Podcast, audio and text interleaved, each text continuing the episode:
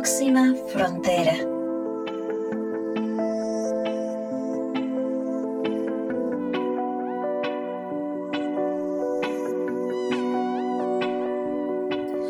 Hola, hola, soy Carla Chávez. Qué gusto volverles a encontrar en este espacio de Próxima Frontera, el podcast que ahora ofrece una propuesta para movernos de la sostenibilidad a la adaptación reconociendo que nuestro modelo de producción y consumo ha excedido los límites y que debemos aplicar cambios radicales a nuestro estilo de vida. Uno de estos cambios urgentes, urgentísimos, es la salida de la economía lineal, la que es extractiva, donde producimos, consumimos y descartamos, y movernos hacia modelos económicos más circulares, más regenerativos, en los que aprovechemos los recursos, pero con límites porque recordemos, los recursos son finitos. Esa circularidad la han planteado varios economistas y de eso vamos a conversar hoy. Y por eso he invitado a Carlota Sanz. Ella es cofundadora y líder del Laboratorio de la Economía de la Dona, o podríamos también traducir como la rosquilla. Con solo que pensemos en una dona o una rosquilla, ya pensamos en algo circular, algo redondito. Forma parte de este movimiento global que busca nuevas formas de pensar y hacer economía, y que explora y demuestra cómo crear economías que satisfagan las necesidades de todos en medio de un planeta vivo puede ser posible. Carlota, bienvenida a Próxima Frontera. Muchas gracias por aceptar esta invitación y te dejo el micrófono para que te presentes con nuestros oyentes. Muy bien, bueno, muchísimas gracias Carla por invitarme al podcast. Soy Carlota Sanz, como decías, eh, cofundadora de Donut Economics Action Lab. Eh, me defino como economista regenerativa, ¿no? Eh, en ese sentido, eh, creo que estoy al servicio de crear una economía precisamente donde las personas ¿no? y el planeta prosperen en equilibrio. Y de eso, de eso seguramente hablaremos durante el podcast. pero ¿cómo un laboratorio de economías funciona? Es muy buena pregunta porque de hecho el, el, el, nombre de, la organización ¿no? es, es muy intencional, ¿no? O sea, somos, como, como bien dice el nombre, un laboratorio de acción, ¿no? Y bueno, esta idea de laboratorio surge mm, de la energía, ¿no? Y del interés que había creado lo que es el libro de la economía de la dona, ¿no? Para aquellos que, que, que no lo conozcan, mi compañera Kate Rayworth Em, plantea en, este libro una nueva forma de entender la economía que podemos, podemos luego eh, un poco eh, profundizar, ¿no? Y, lo hace a través de un libro, ¿no? Un libro un poco para divulgar eh, nuevas ideas, ¿no? Y esas ideas empezaron a ponerse a la práctica de forma muy experimental y muy orgánica por gente y por, por, por activistas en diferentes ámbitos, desde colegios a comunidades, a gobiernos, ¿no? En, en todo el mundo. Entonces, cuando surge la idea de, bueno, ¿qué supondría crear una organización que nos permita, digamos, llevar las ideas que surgen de un libro a, la práctica?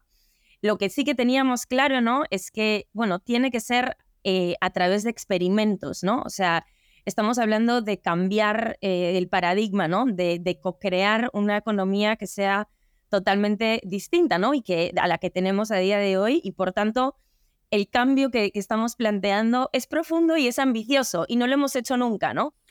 Hablemos de la dona. ¿Por qué una dona?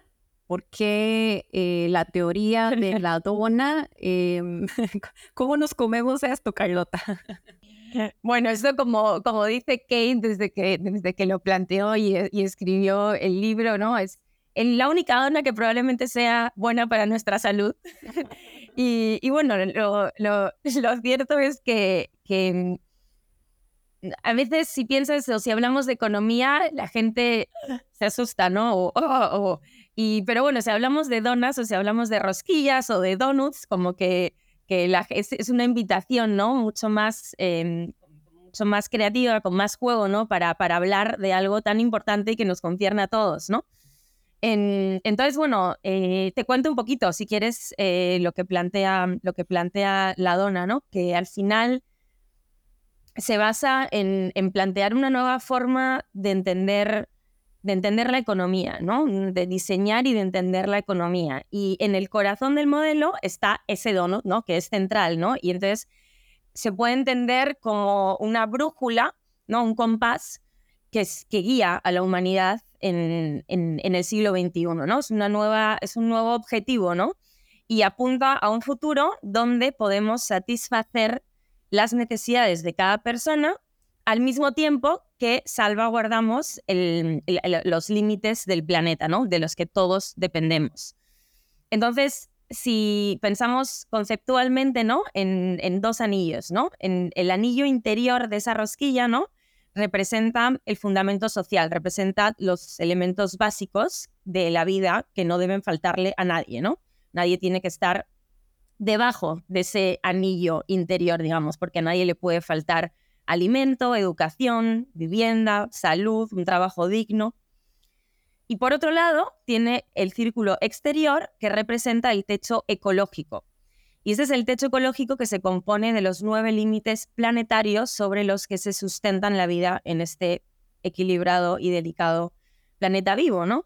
Y, esos son todos los, límites que se pueden ser, por ejemplo, el cambio climático, la acidificación de los océanos, la contaminación química. Estos vienen dados a través de la ciencia del sistema Tierra, ¿no? Y se representan en la parte de fuera del donut. Entonces, la idea es que entre esos dos anillos hay un espacio en forma de, de dona, de donut, que es ese espacio justo y seguro para la humanidad y para el planeta vivo, ¿no? Entonces, lo que plantea de inicio esa economía del, donut es tenemos que vivir en ese espacio, ¿no? Tenemos que volver a estar dentro de ese espacio eh, que plantea, se plantea en forma de donut.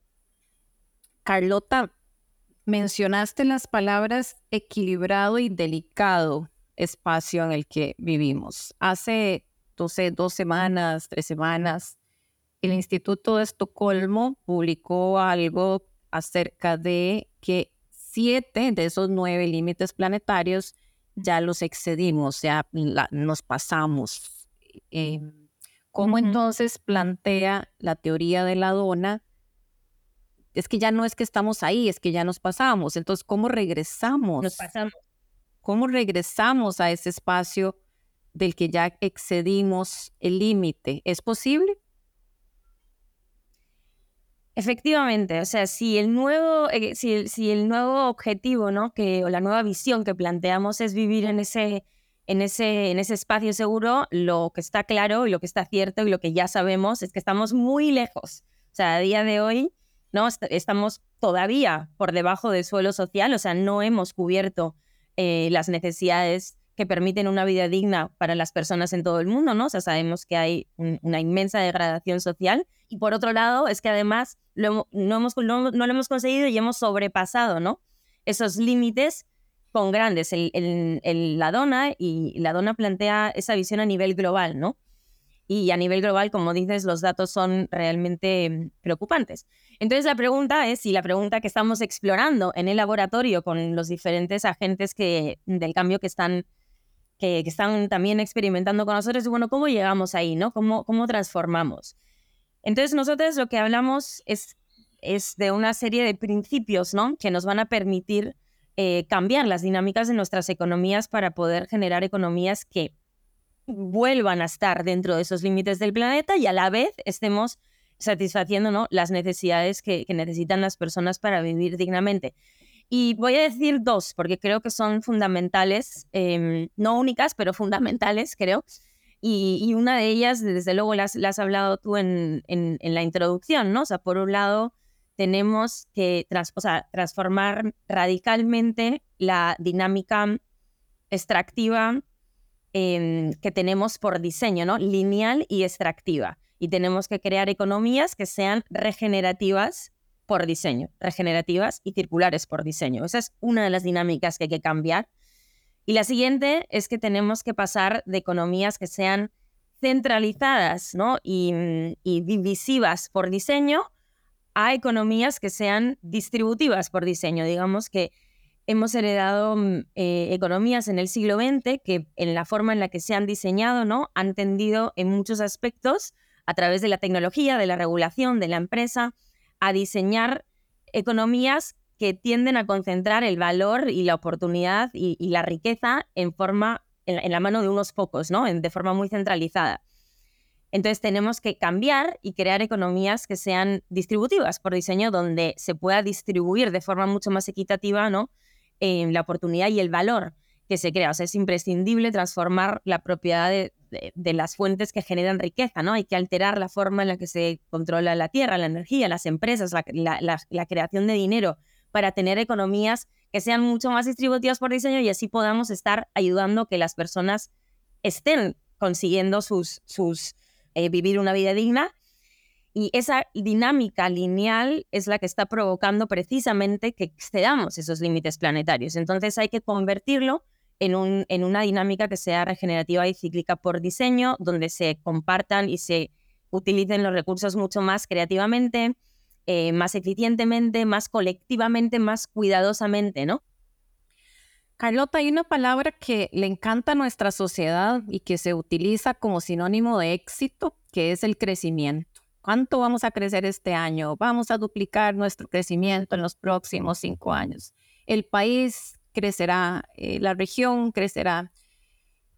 Pero crecimiento no necesariamente es bienestar, crecimiento no es eh, desarrollo, crecimiento no es prosperidad, crecimiento no es salud, crecimiento no es muchas cosas que a las que les hemos adherido eh, esa, ese adjetivo que pareciera positivo ¿Cómo podemos definir entonces la diferencia entre crecer y prosperar o crecer y desarrollarnos? Em, la, forma del progreso que se nos ha enseñado que es buena es una curva crecimiento exponencial, ¿no? Eso es sinónimo a progreso, sin importar realmente lo que, lo que está generando eso, ¿no? Pero eh, todas nuestras teorías económicas, eh, eh, es lo que nos han mostrado, ¿no? Ese es el objetivo de la economía, aunque muchas veces ni siquiera se habla de ello, pero eso es lo que se nos ha arraigado. Lo que vemos a día de hoy es que tenemos economías que crecen indefinidamente o que quieren crecer indefinidamente, independientemente de que estén prosperando o no. ¿no? Y sabemos muy bien que lo que necesitamos son economías que prosperen independientemente de que crezcan o no. ¿no? Y eso evidentemente va, va a tener consecuencias diferentes en los diferentes países y en las diferentes regiones del mundo, ¿no? Entonces, em, lo que hay que entender es que tenemos economías que están dependiendo estructuralmente o que son adictas estructuralmente al crecimiento indefinido del PIB. Y hasta que no eliminemos esa dependencia en el diseño de nuestra economía, vamos a estar siempre como que enfocados a ese resultado que, que, que realmente no nos está diciendo nada, ¿no? Y luego yo también creo que es muy importante cuestionarse y definir cuando hablamos de crecimiento, pero de crecimiento de qué, de para quién y, para qué, ¿no? Y lo mismo cuando hablamos de crecimiento, de crecimiento de qué, para quién y, por qué, ¿no? Em, nosotras hemos, hemos planteado lo que ofrecemos es un poco dejar esa palabra, ¿no? Y simplemente mostrar lo nuevo, ¿no? O sea, el, hay, hay, que, hay que mirar a ese, nuevo, a ese nuevo objetivo que es vivir dentro de esos límites planetarios y para eso hay que volver a estar en equilibrio. Cuando hablamos de estar en equilibrio, creo que las personas lo entienden. Pero claro, lo que eso significa, bueno, va a ser distinto en diferentes sitios, ¿no? Y, evidentemente va a suponer cambiar radicalmente eh, muchos de, los pilares sobre los que se han sustentado las economías del, del siglo pasado. Y eso no es fácil, ¿no? Normalmente creemos, los límites realmente dan rienda suelta a la creatividad, ¿no? Y dan rienda suelta a, un, o abren un, un, abanico de posibilidades, ¿no? Y lo que estamos viendo en lugares donde estamos eh, experimentando con estas ideas, por ejemplo, Ámsterdam, es que se está generando muchísima energía, muchísima innovación, muchísima creatividad en muchos sectores, ¿no? Muchos sectores como el transporte, la moda, la construcción, que tienen que transformarse radicalmente y, estamos viendo cómo arquitectos, diseñadores, emprendedores de todo tipo se ven en la, en la vanguardia ¿no? de ese diseño circular más distributivo y que están inventando nuevas formas ¿no? de construir, de usar los espacios donde vivimos de forma mucho más colectiva, de crear todo tipo de, plataformas que nos permitan ¿no? Eh, usar mucho más em, eh, colectivamente los recursos y hay muchos ejemplos de eso y lo que estamos viendo es que crea una oportunidad también, ¿no? Entonces creemos que las personas se inspiran viendo a personas como, como, como tú, haciendo cosas que creías que no eran posibles, ¿no? Y se están haciendo y entonces eh, eh, te, inspiras, ¿no? Y lo intentas. Y eso es precisamente lo que estamos intentando hacer en el laboratorio. Por ejemplo, Ámsterdam fue la primera ciudad que públicamente dijo que iba a utilizar eh, la dona o el, modelo del donut para replantear em, su, toda su estrategia circular para hacerla mucho más holística desde el punto de vista también social en plena pandemia. Y, y lo hicieron público. Y a raíz de ahí lo que hemos visto es que se ha dado, pero un efecto dominó increíble, ¿no? O sea, muchísimas ciudades han empezado a...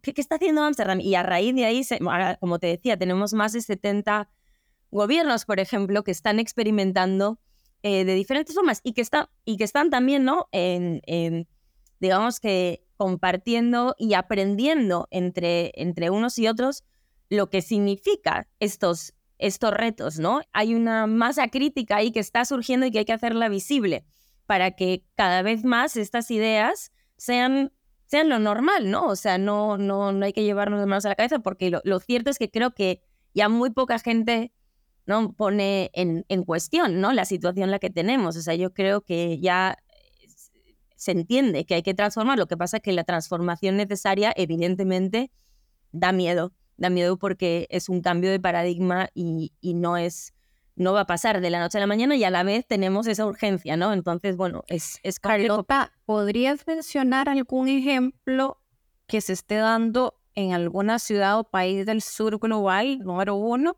Y número dos, alguno de esos experimentos con poblaciones de las que no están cubiertas en el límite seguro del planeta, sino que han estado bajo el piso del bienestar. O sea, la, teoría de, de la dona nace como respuesta a un problema occidental, ¿no? Y, nace en, Europa y nace en, en, UK y es ahí, es ahí donde digamos que se ha empezado un poco a, amplificar y nosotras como laboratorio empezamos a trabajar con ciudades de, del, del, llamado eh, norte global, como pueden ser Ámsterdam, Bruselas, eh, Barcelona, lo primero porque creemos que hay una urgencia vital en que, en que esos países transformen y reduzcan, ¿no? O sea, hay, hay, hay un tema ya de urgencia y entonces, bueno, eh, creímos que estratégicamente también por dónde estábamos y dónde estamos, ¿no? Ahí es donde hemos empezado. Siempre hemos dicho que nosotras queremos ofrecer estas ideas y estos conceptos a cualquier sitio donde sean útiles, ¿no? Y reconocemos que es un modelo y es una forma de pensar que puede ser útil en un sitio y a lo mejor no en otro, ¿no? Pero donde sea útil, nosotros vamos con esa energía, ¿no? Hemos estado trabajando con eh, Ipo en Malasia, por ejemplo. Eh, es, esa yo creo que es, digamos, la primera ciudad de un contexto fuera del global norte donde, de hecho, el, el gobierno de la ciudad está explorando y hay acabamos de, traducir eh, muchas de nuestras herramientas principales em, al castellano, por ejemplo, que ahí creo que al menos la parte de, América Latina espero que haya eh, un impulso, ¿no? O que sea una ayuda eh, para poder, a aquellos que están interesados, para poder empezar a, trabajar más en colaboración. Y, y, bueno, es, como te digo, es, es una pregunta muy central a día de hoy en el laboratorio de cuál es nuestro rol, como pues, somos un equipo muy pequeño y siempre hemos, hemos, siempre hemos dicho que nuestra forma de crecer es a través de una red distributiva de diferentes practicantes, ¿no? Entonces, al final nosotros no, lo que queremos es seguir creando, co-creando herramientas y, colaboraciones e innovaciones con esos innovadores y luego ponerlos en, en, los comunes para que otros los utilicen, ¿no? Entonces, estamos viendo ahí, estamos muy al tanto de quién está apareciendo en la comunidad de otras regiones fuera de Europa con los que podamos trabajar, ¿no? Y que realmente sean ellos los que adapten estas ideas a sus contextos, porque evidentemente, ¿no? Localizar lo que significa prosperar aquí dentro de los límites planetarios es muy distinto en Ámsterdam que en Lima, que en Bogotá, ¿no? O sea, entonces, que necesitamos agentes locales que quieran eh, y que nos ayuden ¿no? a trasladar estas ideas a esos contextos. Carlota Sanz, muchas gracias por compartir con nosotros tu experiencia y el trabajo que estás haciendo como líder del laboratorio de acción de la economía de la dona o la rosquilla. Ustedes pueden encontrar mucha información si googlean economía de la dona y también podemos dejar algunas referencias después de este podcast. Reconocer nuestros límites, definir el piso, el techo y en el que entonces en esa casa común podamos todos habitar de una forma digna y en equilibrio, respetando eh, los recursos del planeta pasar de economía lineal extractiva a economía circular regenerativa, innovación, colaboración y muchísimas cosas más nos ha compartido Carlota Sanz en este episodio de Próxima Frontera. Como saben, es nuestra intención, dado que tenemos un paciente complicado, como lo dijimos en podcasts anteriores, tenemos que encontrar medicinas adecuadas a cada uno de esos dolores. No es solo una medicina, no es solo un órgano el que está fallando, son muchos que al mismo tiempo nos están dando alerta y cada comunidad, cada territorio debe conocerse, organizarse y curarse y sanarse para poder prolongar nuestra existencia en este planeta. Gracias, Carlota, por haber estado con nosotros y muchas gracias a todos y todas ustedes por habernos escuchado y nos encontramos pronto.